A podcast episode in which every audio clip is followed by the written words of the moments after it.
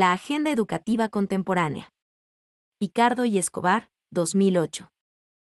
¿Qué significa ser docente hoy? ¿Cuáles son los retos del magisterio ante las amenazas y oportunidades globales? Algunas tendencias actuales basadas en el constructivismo pretenden reducir el rol del o la docente a una simple visión de facilitador o facilitadora. Sin embargo, las exigencias de una agenda constructiva no deben hacer del docente un espectador o ayudante del aprendizaje, por el contrario, él o la docente debe ser un verdadero mediador o mediadora entre el cúmulo de conocimientos y saberes y las experiencias del alumnado. Esto supone una tarea articuladora, creativa e innovadora en donde ensamble los andamios del cúmulo histórico de la humanidad y de las vivencias personales y colectivas. Del aula, así, debe facilitar la desconstrucción de experiencias negativas y la construcción de experiencias positivas, porque no todo es ético ni en el devenir histórico ni en la persona misma.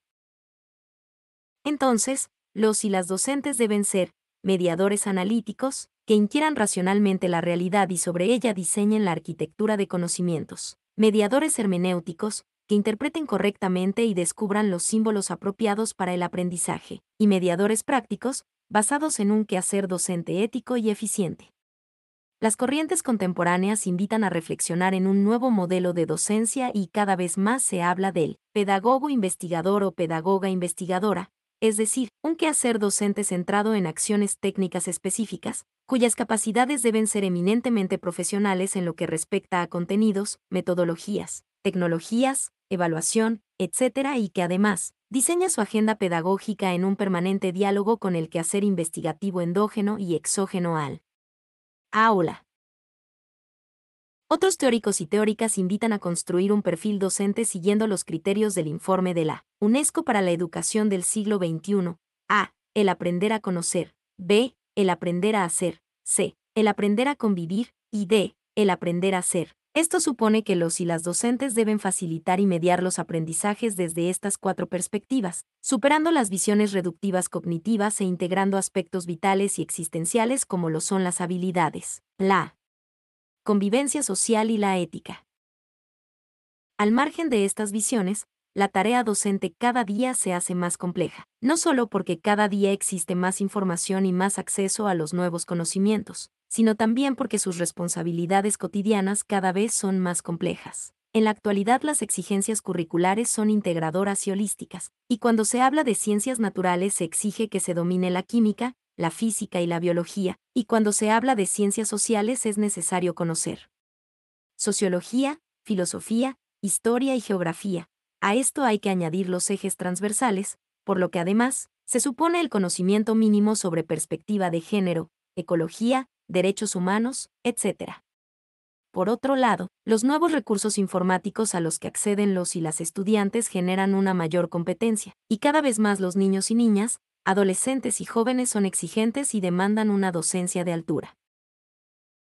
También, es hora de comenzar a reflexionar sobre los equipos magisteriales. Las tendencias actuales están impulsando los trabajos sinérgicos y proactivos, en donde los equipos, redes y clusters están desplazando al individualismo. Si se exige un coherente trabajo sociabilizante en el aula, es imposible pensar en una figura emblemática y única al frente de los equipos de trabajo.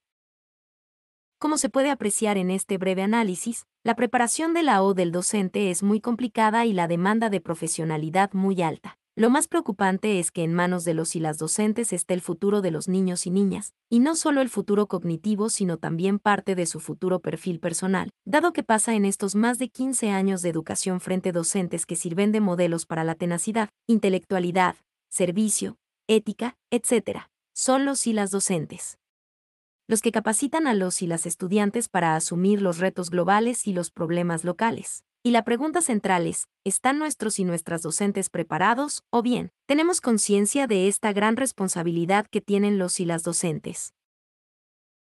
La pregunta fundamental que nos hacemos quienes trabajamos en educación es, ¿quiénes quieren ser maestros y maestras y por qué, sin lugar a dudas, Considerando algunos años de experiencia docente, menos de un 5% de quienes ingresan al campo de la docencia tienen vocación, y un gran porcentaje accede a esta profesión por necesidad y por las múltiples oportunidades que hay en el mercado educativo.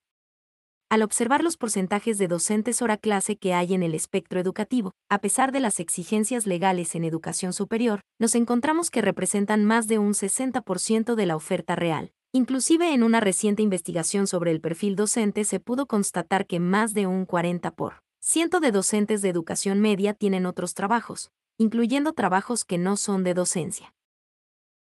Hacer reformas o transformaciones e inclusive pretender ingresar a la globalidad con un magisterio tan complejo es una tarea titánica. La agenda de las políticas educativas en Centroamérica debe ubicar en un lugar importante el tema magisterial. La pregunta fundamental que debe hacerse es, ¿cómo reformar y barra diagonal o transformar el minusválido estatus docente en una profesión digna y demandable?